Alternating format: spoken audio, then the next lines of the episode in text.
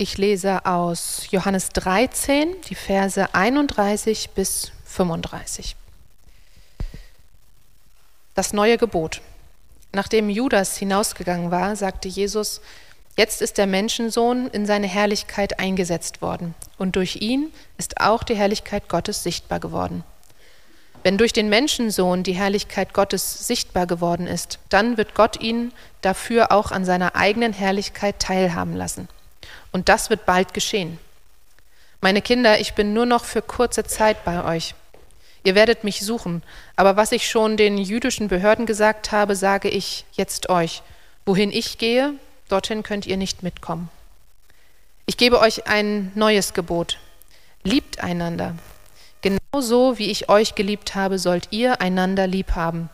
Daran werden alle erkennen, dass ihr meine Jünger seid, wenn ihr einander liebt.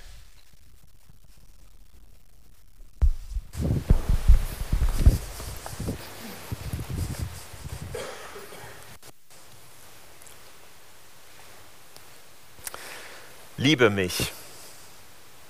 Liebe mich.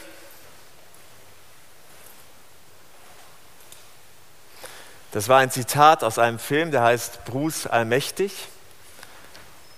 Da wird ein Mensch ausgestattet mit Gottes Fähigkeiten, Allmacht, und er ist es gewohnt zu befehlen, und dann passiert das. Aber das klappt nicht. Liebe mich, sagt er zu seiner Freundin, die langsam Angst vor ihm bekommt, verständlicherweise. Das klappt nicht. Kann man das befehlen? Liebe mich? Habt ihr ihm zugehört, was da stand? Ein neues Gebot gebe ich euch, dass ihr einander liebt. Ein bisschen krass. Also mir ging es so ähnlich wie Tabea, als ich die Jahreslosung gehört habe, dachte ich, ja, lieb, stört nicht, ist richtig, aber hat mich nicht bewegt. Hat nichts gemacht. Alles, was ihr tut, geschehe in Liebe. Aufforderung zur, zur, zur Liebe. Ich weiß nicht, ob das alle kennen mit den Jahreslosungen. Das gibt es seit 1930. Dann haben sich die Kirchen zusammengetan und gesagt, okay, wir brauchen oder wir machen das so, so wie man das von den Tageslosungen kennt. Die gibt es schon, ich habe es mir extra rausgesucht, seit 1728. Diese äh, Gemeinschaft in äh, Herrnhut, die hat sich... Äh, die Gemeinde, nicht Gemeinde, Gemeinde in Herrnhut, die hat dann irgendwann so ganz viele Verse aus dem Alten Testament in der Losbox getan und dann haben sie für jeden Tag einen alttestamentlichen Vers gezogen und dann haben sie einen neutestamentlichen Vers dazu gesucht, der inhaltlich passt und dann haben sie noch einen Liedvers oder andere gute Gedanken dazu getan und das sind die Losungen, die man kennt. Viele Menschen lesen sie und kennen sie und seit 1930 gibt es auch eine Jahreslosung. Man kann die alle nachgucken äh, im Internet, da könnt ihr gucken, was euer Geburtsjahr für eine Jahreslosung hat. Äh, habe ich auch gemacht, habe ich aber vergessen gerade wieder. Ist ja auch nicht so wichtig. Und diese Jahreslosung, die, die begleitet uns dann so ein Jahr lang.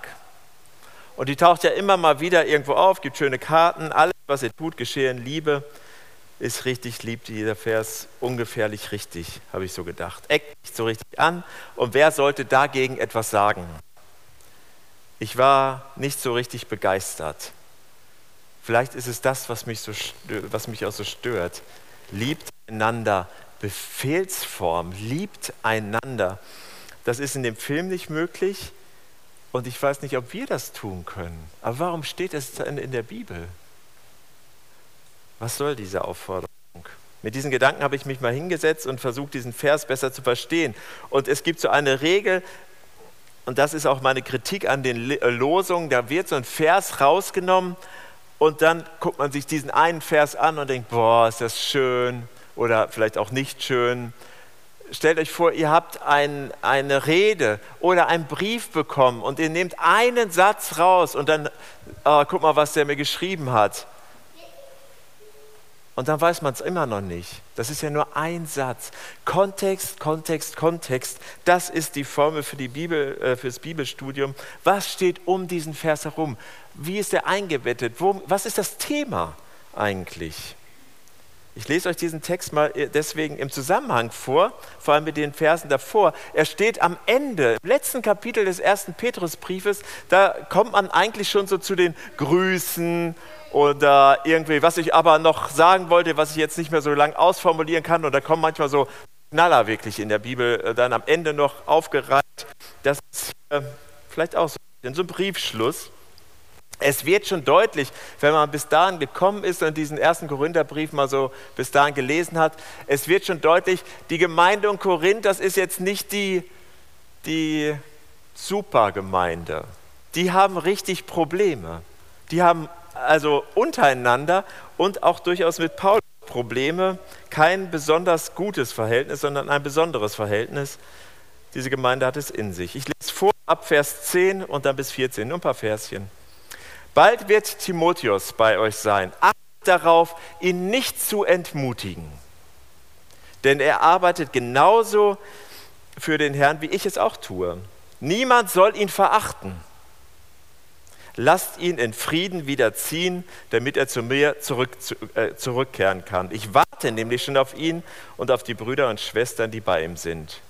Und was den Bruder Apollos angeht, ich hatte ihn nachdrücklich gebeten, mit den Brüdern und Schwestern zu euch zu reisen. Aber das wollte er auf gar keinen Fall tun. Er wird aber kommen, sobald er eine Gelegenheit findet. Seid wachsam, haltet am Glauben fest, seid mutig und seid stark. Alles, was ihr tut, geschehe in Liebe. Das ist der Kontext wenn Paulus schreibt, er mahnt nicht, entmutigt ihn nicht, dann gab es wahrscheinlich in der Gemeinde normalerweise so ein Verhalten. Diese Gemeinde, die ist vielleicht mit Mitarbeitern so umgegangen, dass sie die entmutigt haben, dass sie mit diesen Menschen nicht besonders gut umgegangen sind. Verachtet ihn nicht. Wir sprechen von einer christlichen, von einer biblischen Gemeinde. Aber verachtet diesmal bitte, verachtet ihn nicht. Was geht denn da ab? Keine einfache Gemeinde. Und Apollos, er wollte auf gar keinen Fall zu euch kommen. Warum denn nicht? Ob das nur die Zeit war, die er nicht hatte? Paulus hier schreibt, einschließlich der Jahreslosung ist eine Verhaltensempfehlung für eine interne Gemeindeangelegenheit.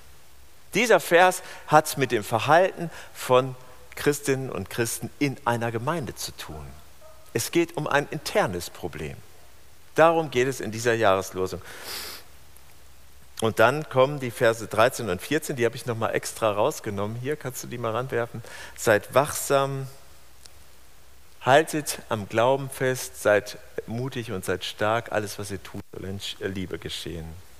Alle eure Dinge, Leute, die vielleicht ein bisschen Griechisch können, vielleicht mal in der Schule, oder dieses Wort, oder diese, dieses, diesen Spruch Panterei, kennt ihr das? Alles ist im Fluss.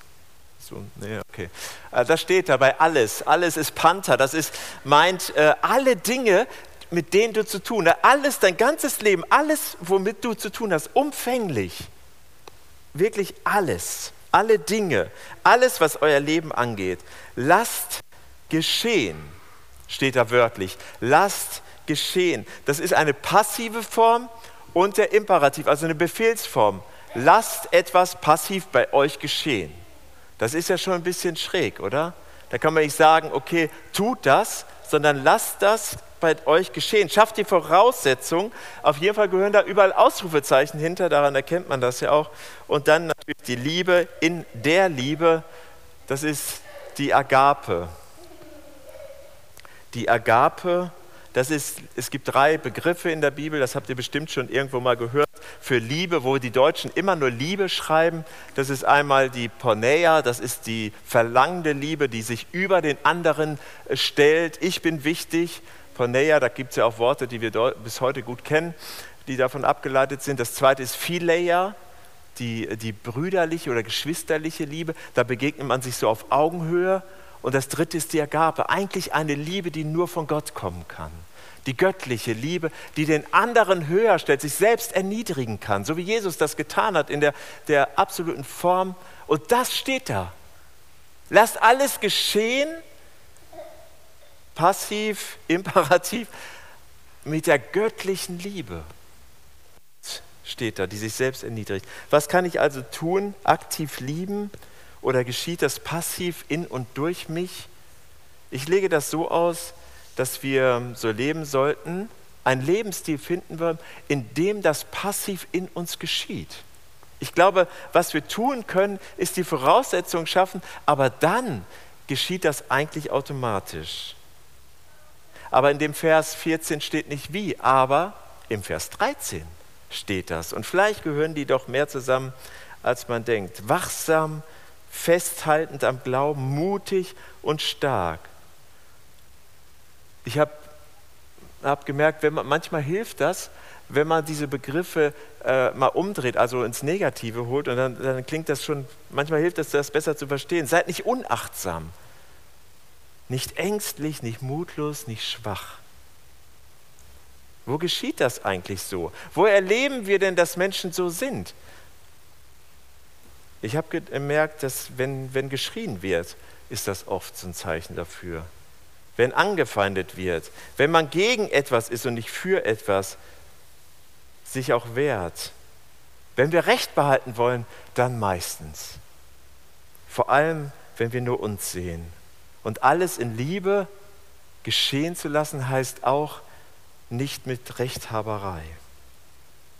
Paulus schreibt der Gemeinde in Korinth deswegen sehr deutlich, und das klingt auch gut für uns, ich, seid wachsam. Was heißt das? Seid wachsam.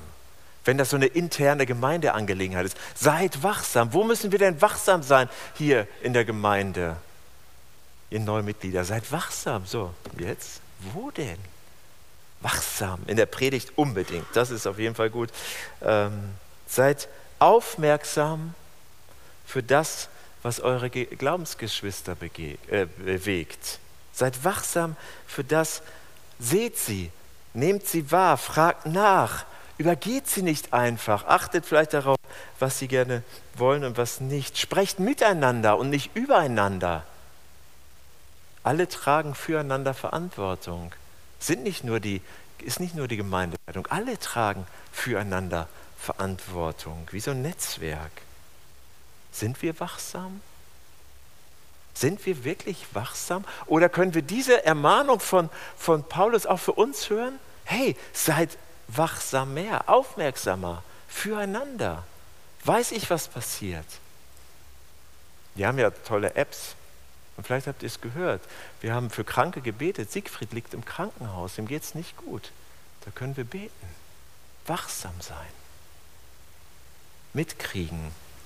Interesse zeigen. Haltet am Glauben fest.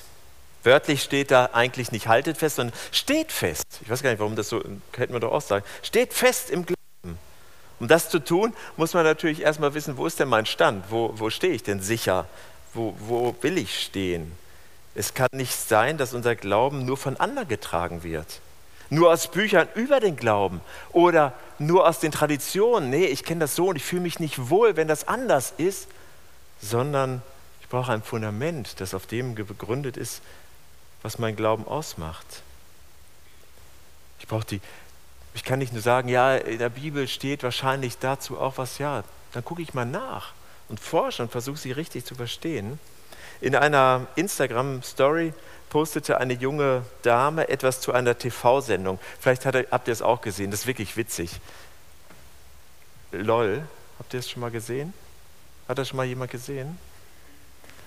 Da, äh, da werden Menschen, Promis, in so ein, äh, in eine Wohnung gesteckt und die dürfen nicht lachen. Überall sind Kameras und sobald sie lachen, fliegen sie raus.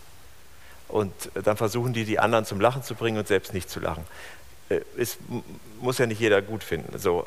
Und da war in der letzten Sendung, haben sich zwei überlegt, beim, beim, äh, beim Essen bereiten die so ein Gebet vor. Und haben das Vaterunser umgedichtet. Finde ich nicht gut. Ich persönlich. Habe ich gedacht, finde ich nicht gut, als ich es gesehen habe. Und man kann das auch wirklich ähm, unterschiedlich bewerten.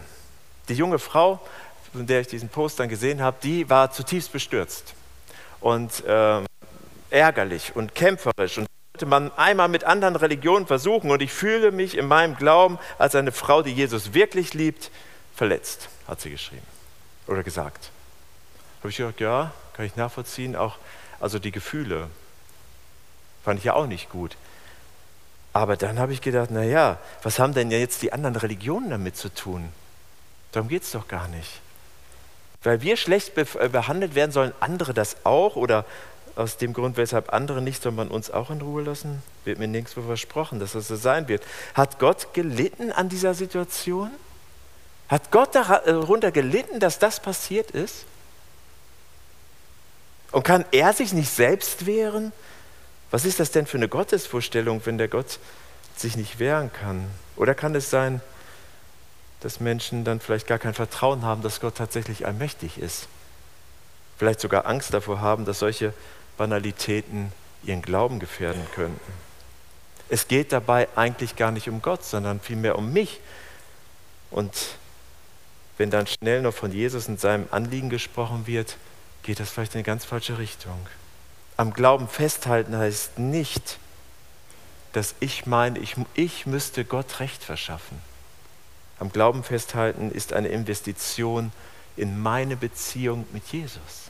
Am Glauben festhalten bedeutet, ich lasse mich von Gott sogar hinterfragen. Ich bin bereit, all diese Dinge, die mir lieb und teuer sind an Tradition und Überzeugung, immer wieder vor sein Kreuz zu bringen und zu sagen, ist das überhaupt das, was du willst? Bin ich bereit, mich von Gott in, in Frage stellen zu lassen? Investiere ich in die Beziehung mit ihm, indem ich mir Zeit fürs Gebet nehme? Nur zu zweit indem ich in der Bibel lese, Gespräche mit und über meinen Glauben führe und auch tue, was ich von Gott höre, Gehorsam, sehr unattraktives Wort. Das dritte, was hier steht, seid mutig. Und da möchte ich von mir eine persönliche Sache erzählen. Ich hatte in den letzten Jahren ja immer mal wieder eine Auseinandersetzung mit einzelnen Menschen und viele von euch wissen das. Das ging dann teilweise auch, ähm, gab sicherlich genug Gründe, weshalb das bei mir, äh, also an mir lag auch. Also ich habe auch Dinge falsch gemacht, will ich damit sagen. Aber eine Auseinandersetzung sticht so heraus. Ich wurde beschuldigt für Dinge, die ich nicht getan habe und angeschwärzt über einen Mailverteiler, den ich nicht kontrollieren oder nicht kontrollieren, sondern überhaupt nachempfinden konnte. Und alles in mir schrie danach, mich zu rechtfertigen. Am liebsten wollte ich eine Mail schreiben an alle, die diese Mail bekommen haben, was ich ja leider nicht wusste, und schreiben, nee, das stimmt nicht. Es ist nämlich genau anders oder das wollte ich. Wollte mich rechtfertigen. Weil es unfair war, aus meinen Augen. Und dann ist was Komisches passiert. Das, was ich mir sonst immer wünsche, jetzt eigentlich nicht gewünscht hatte, das dann in der Bibel lese, wenn ich in der Bibel gelesen habe oder irgendwo Verse, ein Bibelprogramm aufgemacht und dann leuchtet so ein Vers aus, immer dieselben Verse. Zum Beispiel, liebe Freunde, verschafft dir nicht selbst dein Recht, sondern überlass das Gott. Steht im Römerbrief. Immer solche Verse. Und dann dachte ich, ja, beim ersten Mal schmunzelt man noch, aber beim dritten, vierten Mal denkt man, ja gut, Gott, ich habe das jetzt auch schon verstanden. Ähm und dann war der Punkt bei mir da, will ich das wirklich auch tun oder nicht? Und das war unglaublich schwer für mich, zu sagen, nein, ich rechtfertige mich nicht. Weil ganz ehrlich, ich wollte nichts lieber als das tun. Und äh, ich sage das nicht mit Stolz, also, sondern das war ein sehr langer Prozess. Ich musste das loslassen. Ich musste das loslassen, zu sagen, ne, ich bin im Recht so, das zu sagen und darauf zu verlassen, dass Gott ähm, da mein Recht, für mein Recht sorgt. Ich habe tatsächlich Hände und Füße meistens, Mund und Füße meistens stillgehalten und das Gott überlassen. Und zum Glück auch äh, gute, eine gute Beraterin, die ja auch oft gesagt hat, nee, wenn du jetzt drauf, dann, gehst, dann schüttest du nur noch Öl ins Feuer. Und für mich war das so ein Loslassen wie das fast wie Petrus das gemacht hat, als er aufs Wasser gegangen ist. Irgendwann musste er das Schiff loslassen und dann gehen. Dieser Moment, das ist der mutige Moment, wo ich sage, ich verlasse mich wirklich auf Gott, dass er trägt und dass er sein Wort hält. Ganz konkret. Und so im Rückblick, worum ging es denn eigentlich? Um mein Ansehen, um meine Person, mein Recht. Recht haben ist oft ein großes Ziel und dafür wird gekämpft. Gibt richtige Machtkämpfe und Auseinandersetzungen. Und ich glaube, dass das wahrscheinlich, weil wir Menschen sind, auch in der Gemeinde so war. Da ging es auch um Macht und Recht haben. Das ist so schön. Aber selbst wenn wir in so einem Rechts, also könnt ihr ja mal selbst überprüfen, wenn ihr mal so in so einem Konflikt seid und dann bekommt ihr Recht Fühlt sich das dann richtig gut an? Ich habe festgestellt, dass das meistens eher so eine Genugtuung ist, aber nicht zu einer echten inneren Freude führt, sondern eher zu angespannten Beziehungen. Mutig sein bedeutet loszulassen, auch auf die Gefahr hin, dass nach unseren Maßstäben wir kurz kommen. Mutig sein heißt loslassen. Und stark sein, das Letzte, brauchen wir gar nicht mehr kämpfen. Also die Geschichte, wie ihr erzählt habt, wie die Frau da im Internet gekämpft hat, für etwas einstehen. Ist das nicht wichtig, dass wir es auch tun? Botschafterinnen und Botschafter für Jesus sind? Ich glaube doch, unbedingt. Aber für eine gute Nachricht, dass es Versöhnung gibt Gott und Menschen. Da dürfen wir keinen Schritt zurückgehen. Dafür müssen wir stehen und auch noch drei nach vorne gehen. Ja, Versöhnung, es, es gibt eine Versöhnung, es gibt Hoffnung, es gibt Zuversicht. Für die Unterdrückten und Armen einzustehen. Matthäus 25, eine ganz spannende Bibelstelle, könnt ihr mal durchlesen, lässt, lässt Jesus mal so in den Himmel blicken. Sagt, ja, guckt euch das mal an. Da wird nämlich gerichtet über die Menschen, was sie getan haben. Nicht, was sie gesagt haben, sondern was sie getan haben was ihr einem meiner geringsten Brüder getan habt, das habt ihr mir getan. Wenn jemand trinken, das ist kein Wort von Glaube die Rede, interessanterweise. Zu Jesus stehen. Und vielleicht müssen wir das manchmal tun, wenn wir merken, es ist Unrecht für andere Menschen oder für Frieden aufstehen und sagen, ja, ich bestehe hier für Frieden. Dann ist es gut, das zu tun und stark zu sein. Ich, ich habe ein Jahresmotto für dieses Jahr und das lautet, ich möchte mit Mut leben, also mit Demut diesmal, Demut leben. Und ich habe diese äh, Definition hier schon mal äh, einmal gesagt, es lohnt sich das nochmal zu machen, finde ich. Ähm, ich möchte mit Demut leben, damit automatisch mehr Liebe in meinem Leben geschieht. Also mein Weg, um das zu erleben, was wir in der Jahreslosung lesen, ist, ähm, dass ich gerne mit Demut leben möchte. Und das bedeutet, ich, ich kann immer lernen. Lernen ist ein wichtiger Baustein von Demut. Das zweite ist, ich kann immer weiter was annehmen, weil ich Hilfe brauche. Manchmal kann ich etwas nicht, manchmal äh, kann ich es nicht alleine. Es ist immer gut, wenn ich es nicht äh, versuche, alles alleine zu machen und auch Hilfe annehmen. Ich habe auch nicht alles. Und das dritte ist Vertrauen, weil Sorgen ja nicht wirklich hilft. Das ist ein schwerer Punkt. Aber ich möchte gerne in Demut leben. Lasst alle eure Dinge in Liebe geschehen. Und ich glaube, diese vier Punkte, über die wir gesprochen haben jetzt, oder ich vielmehr, ich habe ja nur zugehört, ähm, die helfen uns dabei, zu überlegen, was wir tun sollten. Es ist ganz konkret. Wachsam sein, aufmerksam, festhalten, mutig und stark sein. Und dann kann Liebe geschehen. Einfach so, müssen wir gar nicht drüber nachdenken. Dann kann Liebe geschehen, göttliche Liebe in und durch uns. Oder, so wie wir es in der Lesung gehört haben, dass wir sogar nur daran, an dieser Liebe, die in und durch uns geschieht, erkannt werden von anderen. ist doch krass, was, da, was Tabea vorgelesen hat. Und wo fangen wir jetzt an? Also ich, ich habe ja gesagt, ich fange jetzt mal an mit dieser Demut.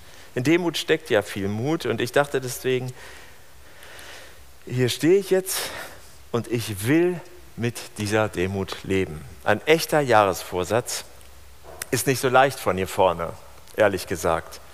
Das heißt ja ganz konkret, ich will jetzt nicht mehr auf mein Recht pochen. Nehme ich mir vor für dieses Jahr. Das bedeutet Demut für mich.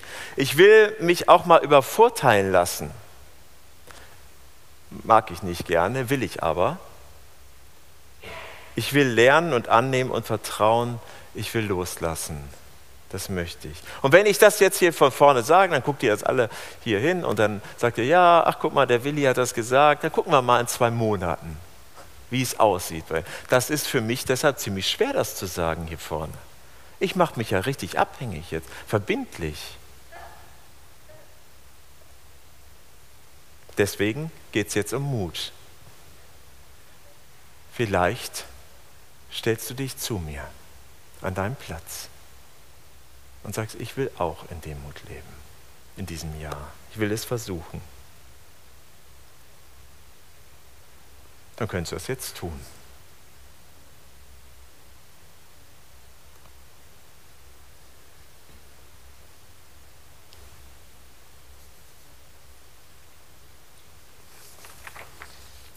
Oder nicht.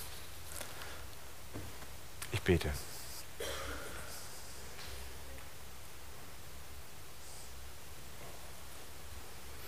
Jesus, auf der einen Seite tut mir das gut zu lesen, dass auch die Gemeinden im Neuen Testament jetzt nicht so überragend perfekt waren. Und auf der anderen Seite sehe ich, dass diese Probleme uns wahrscheinlich bis, bis zu deiner Wiederkunft begleiten werden. Und es immer wieder nötig ist, diese Punkte, die, die wir in der Bibel lesen, wirklich auch umzusetzen. Und ich möchte dich bitten, dass wir durch unser Verhalten hier innerhalb unserer Gemeinschaft deine Liebe erleben können. Hilf uns dabei, das umzusetzen. Und schenk du uns deine Gnade dazu, dass wir es wirklich können. Amen.